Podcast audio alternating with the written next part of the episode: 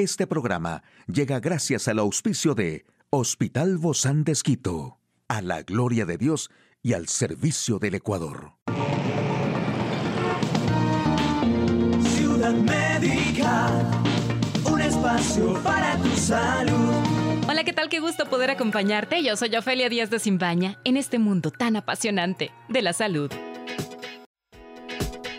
Hoy compartiré el paso a paso para preparar la avena y miel y exfoliar nuestro rostro, limpiar la piel y eliminar las arrugas, ya que la exfoliación de nuestro rostro se considera como una de las principales técnicas para el cuidado de la piel, además de eliminar las células muertas, nos brinda a nuestra cara una mayor suavidad y luminosidad, características que nos harán lucir llenas de frescura y juventud. La avena hidrata, nutre y ayuda para la limpieza de nuestro rostro. Además, este cereal contiene propiedades calmantes que lo convierten en un ingrediente perfecto para combatir la dermatitis y el acné. Primero hay que preparar la avena. Tres cucharadas será suficiente hasta que quede como una pasta. Solo debes mezclar el producto con agua caliente y revolver durante unos minutos. Retira del fuego la avena y vacíalo en un recipiente.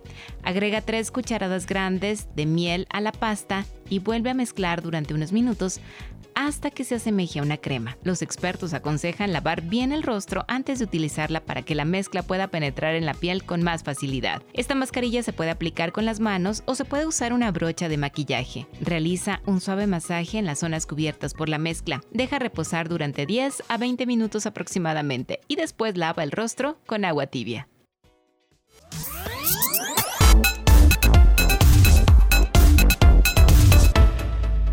Aquí el detalle de la información más actual en el campo de la salud, cómo recuperar el ácido hialurónico que se pierde con la edad y mantener la piel joven. Científicos identifican nuevo biomarcador para el lupus. El cáncer de mama avanza cuando la gente duerme.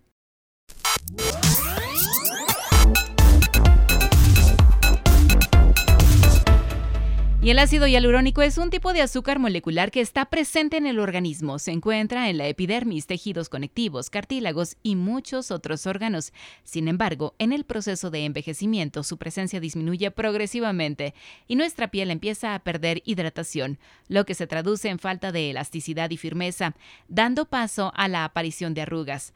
Usar cremas con ácido hialurónico y el serum con ácido hialurónico se recomienda en la medicina estética. Estas cremas se han puesto de moda para contrarrestar los signos de la edad a nivel celular. Así pues, un gramo de ácido hialurónico es capaz de contener hasta 6 litros de agua. Esa es la principal razón por la que este ingrediente es utilizado en distintos productos de belleza y al estar presente en nuestro organismo es muy bien tolerado por la mayoría de los tipos de piel en las personas. El más empleado en la medicina estética es el inyectable que se presenta en forma de gel y se inyecta en las zonas a tratar.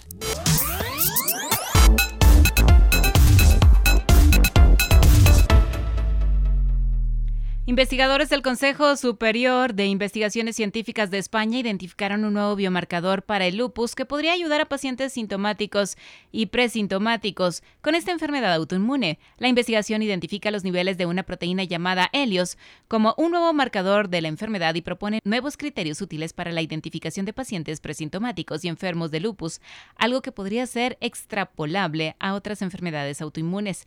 El equipo estudió la expresión de esta proteína que cuando se encuentra en bajos niveles en el interior de los linfocitos podría indicar la presencia de lupus y analizó su expresión en distintos tipos celulares de modelos animales y ha identificado varios marcadores diagnósticos. Nuestra hipótesis es que los bajos niveles de helios impiden que los linfocitos T, CD8 sean capaces de eliminar a los CD4. Esos proliferan y aumentan los anticuerpos autorreactivos.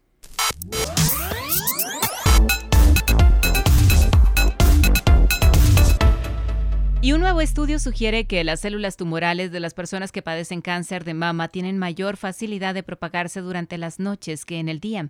El hallazgo da luz sobre nuevas formas de tratamiento y progresión de la enfermedad, así como una evolución en la forma de concebir la medicina, ya que en el pasado se creía que los tumores lanzaban células cancerígenas durante las 24 horas. El descubrimiento revela que una fisiología humana básica que hasta ahora ha volado bajo el radar, Así lo expresó Kim Jung-min, cronólogo de la Universidad de Manchester del Reino Unido. Si los médicos detectan el cáncer a tiempo, los pacientes suelen responder bien al tratamiento. Sin embargo, las cosas se vuelven mucho más difíciles si el cáncer ya ha hecho metástasis. Simplemente significa que las células prefieren una fase específica del ciclo de las 24 horas para entrar en el para entrar en el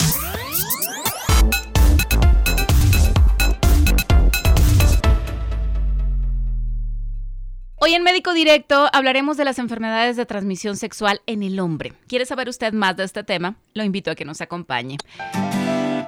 Una charla amigable con nuestro invitado.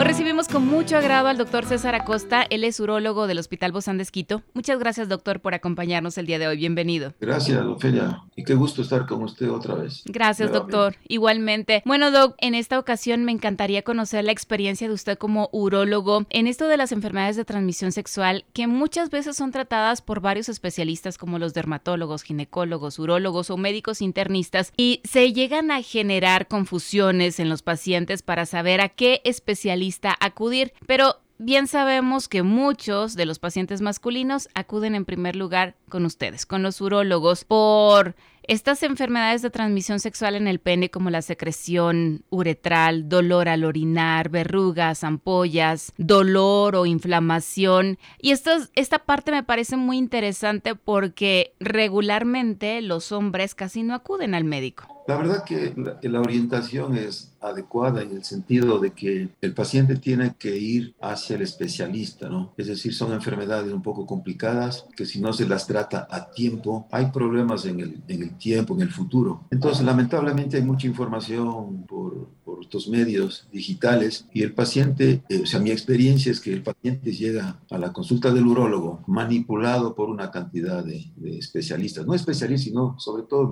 médicos generales. Nada tienen que ver en la parte genital en la parte de enfermedades sexuales. Entonces, de mi experiencia en el Bozán, realmente como es un, hospital de, de, referencia, vemos cada vez eh, mayores casos de, de, problemas a nivel de los genitales, tanto en el pene como en la uretra, la, la etiología, la, la, presencia de múltiples agentes causantes de, de, infecciones, problemas, como usted lo ha dicho ya, condilomas, verrugas, secreciones, un porcentaje muy prevalente, ¿no? Muy prevalente. Justamente por eso, doctor, ¿cuál es la causa de que estas enfermedades de transmisión sexual van en aumento? Quizá hace años no se veían tanto estas enfermedades de transmisión sexual en el hombre y ahora sí, pues se empiezan a hacer estas enfermedades quizá parte de, de las enfermedades que ustedes más eh, consultan. Como todo va evolucionando, va cambiando, entonces hay hoy mucha libertad, ¿no? yo digo libertinaje, ¿no? Ha habido una un abuso en la, en la parte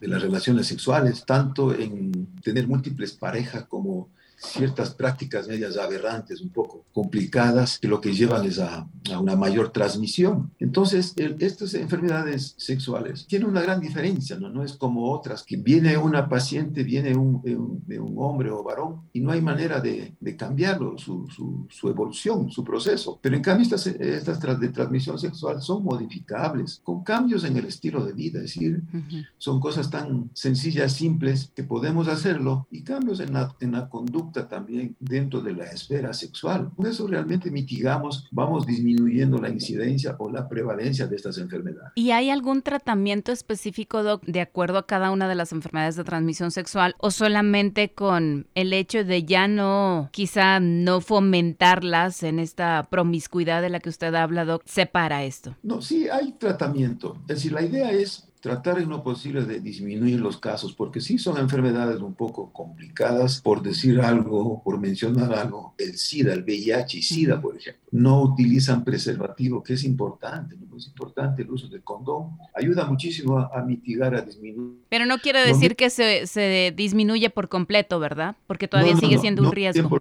no el 100%. Lo mismo eh, pacientes que tienen adicción al alcohol, a las drogas, el uso de jeringuillas, no decir, el, el uso de jeringuillas eh, utilizadas, contaminadas también, a que, este, que, esta enfermedad no, no se la controle adecuadamente. ¿Qué sucede? sí, sí, adelante, Doc, adelante. Y también quiero hablar en relación al, al papiloma virus humano, que es otra enfermedad que vemos con bastante frecuencia. Entonces hoy ya se están tomando políticas desde en las escuelas, en los colegios, de vacunarlos, ¿no? De vacunarles a, tanto al varón como a la mujercita a partir de los 11, 12 años. Y me parece una buena medida porque les cubre, eso sí, el 100% de un posible contagio en el futuro. Ahora, ¿cuánto tiempo tarda en manifestarse una enfermedad de transmisión sexual en el hombre? Que no es igual que cuando se manifiesta en la mujer, ¿verdad? Claro, es variable. Por ejemplo, tenemos bacterias como la, la, gonorrea, ¿no? Es decir, usted se contagia y a los 10, 15 días tenemos ya los síntomas y nos da tiempo a tratarle a tiempo. Pero tenemos el problema de, con los virus. Por ejemplo, el papiloma virus humano, usted puede contagiarse hoy, aparecer los síntomas tempranamente en días, semanas, o no aparecer. Entonces son enfermedades un poco ocultas que más bien el, este papiloma virus humano, nosotros tenemos los, los varones como referencia de un ginecólogo. El ginecólogo le hace el chequeo a la mujercita, le ven el Papa Nicolau lesiones, entonces el varón viene a la consulta aparentemente sin ninguna lesión, pero hacemos estudios especiales y desde luego detectamos el virus. Entonces, la idea es tratarles o diagnosticar a tiempo y tratar a tiempo. Pero si el hombre no sabe esto, doctor, ¿cómo lo va a hacer a tiempo? Claro, es que ya por eso indico, la, el, aquí es el, el asunto es que se detecta en la mujer y si la mujer tiene ya el virus, el varón naturalmente lo tiene, aunque no, aunque no, no sea evidente. Eh, eh, a eso llamamos una enfermedad latente, es decir, es un portador, pero es un transmisor eh, potencialmente de, esta enfermedad. Sí, de hecho el hombre puede seguir infectando, ¿no? Y no darse cuenta de esto. Desde luego, desde luego. Por e, ese es el asunto de que si la esposa tiene este virus, el varón, aunque no tenga síntomas, ninguna lesión externa, pues debe acudir al médico. ¿Cómo se puede detectar estas infecciones de transmisión sexual en los varones, doctor? Si realmente no hay síntomas, no hay nada evidente que les haga acudir al urólogo. Claro, la historia clínica es fundamental, ¿no es cierto? La historia clínica tenemos que indagar en la, actividad sexual, cuántas parejas sexuales, el, el, uso de drogas, se inyecta, no se inyecta. Entonces, con ese antecedente, pues ya hacemos los exámenes eh, pertinentes. Hoy tenemos la ventaja de, tener en laboratorio unos, unos, unos, procedimientos de diagnóstico muy efectivos, una, se llama biología molecular. Es decir, hacemos exámenes en sangre, tanto para el VIH, tanto para el papiloma virus humano, como para la sífilis, que considero que son las enfermedades un poco más graves y preocupantes. ¿Cuál sería la recomendación final, Doc? Porque mm, este tema de las enfermedades de transmisión sexual podemos hablar específicamente de cada uno, pero esto hemos dado como un recorrido general de lo que se tratan las enfermedades de transmisión sexual en los varones y lo importante que es poder detectarlas a tiempo. Sí, yo considero que deberíamos tener otra reunión en la que podamos hablar específicamente de una o dos enfermedades porque son muy extensas.